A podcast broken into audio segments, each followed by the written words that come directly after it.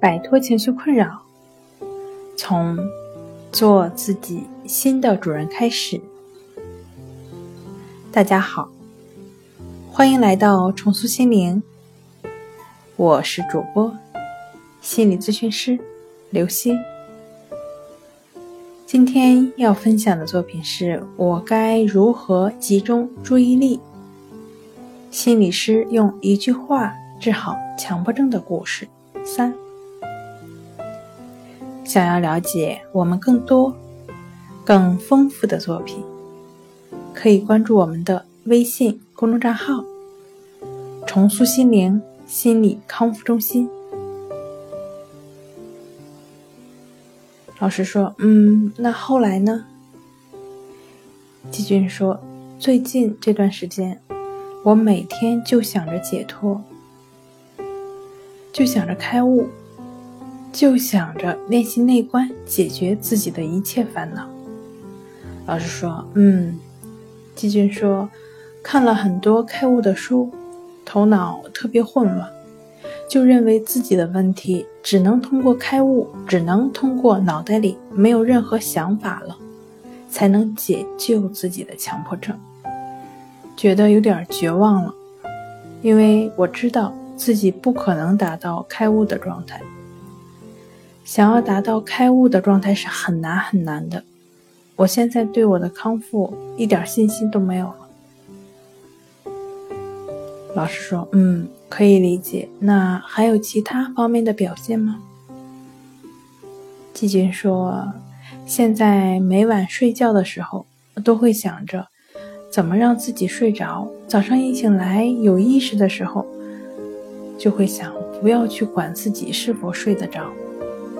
唉，心里在一直的斗争着，一下子说去关注我头脑里的想法，一下子又说不要去管它，让它自然的发生，一直处在这种心理的矛盾中。老师说，嗯。季军说：“我目前想到的，呃，就是这些了。”老师说：“我想问一下，你现在大概有多大年龄？”季军说：“二十六岁。”老师说：“嗯，你刚才说起初的时候是从高三开始的，对吗？”季军说：“对。”老师说：“那到现在大概也有七八年的时间了，对吗？”季军说：“对。”老师说：“后来还有吃过药吗？”季军说：“住院的时候吃过，后来没有吃过了，吃也只是吃的中药，治疗神经衰弱的。”老师说：“嗯，好。那你刚刚说到。”起初的时候，接触内观也在练习内观。季军说：“对。”老师说：“那么，已经有了很好的效果。用你的话来讲，就是症状基本上消除了。”季军说：“对。”老师说：“既然是有了这么好的效果，那后来你你的问题又复发了。”为什么没有再去找第一位用内观方法指导你的心理老师呢？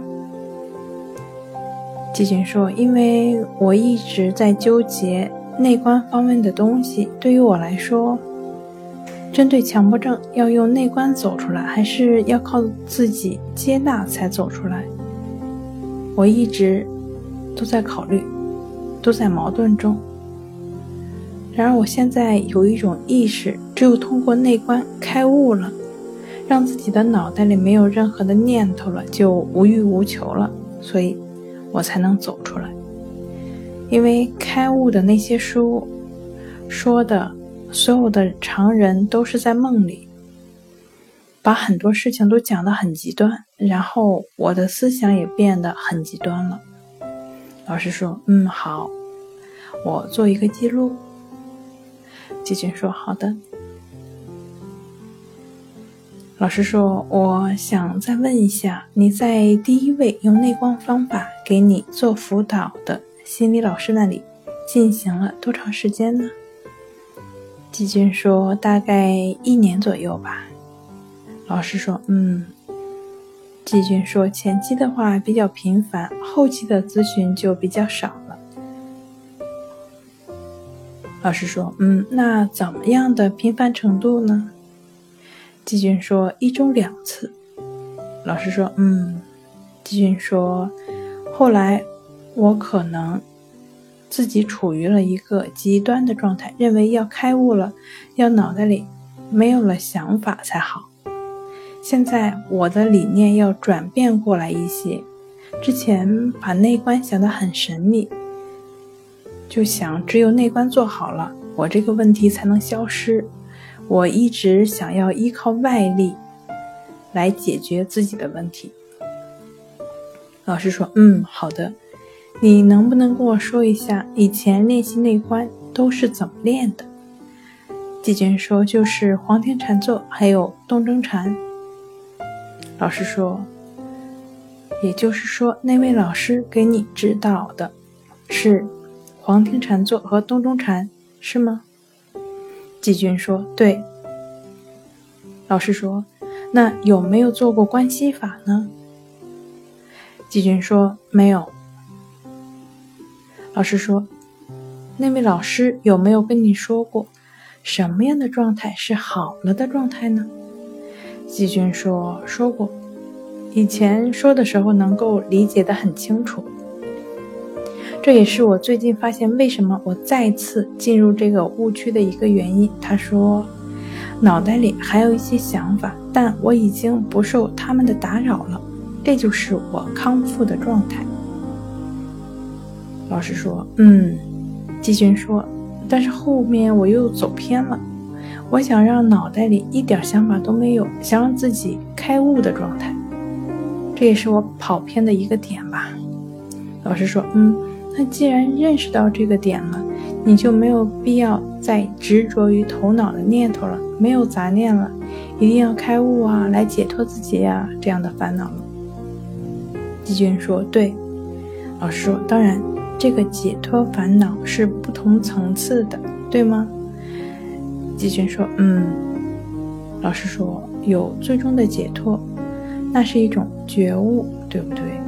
季军说：“对。”老师说：“对于平常人而言，解脱就是能够正常的工作生活了，一个平常的心态，一种平稳的状态。既然知道问题所在了，那为什么还要执着呢？纠缠呢？嗯，一方面呢是我知道，但我放不下；另一方面是想一探究竟的心理。你觉得是哪一方面呢？”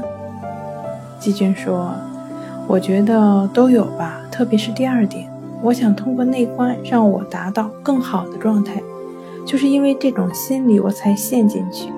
第一点是我知道的，但是我做不到，这点是肯定有的。”老师说：“那哪个占的更多呢？”季军说：“现在的话肯定是第一点，就是我知道。”但是摆脱不了，开始陷进去的时候是第二点更多。好了，今天跟大家分享到这儿，这里是我们的重塑心灵。如果你有什么情绪方面的困扰，都可以在微信平台添加幺三六九三零幺七七五零幺三六九三零幺七七五零，即可与专业的咨询师对话。你的情绪，我来解决。那我们下期节目再见。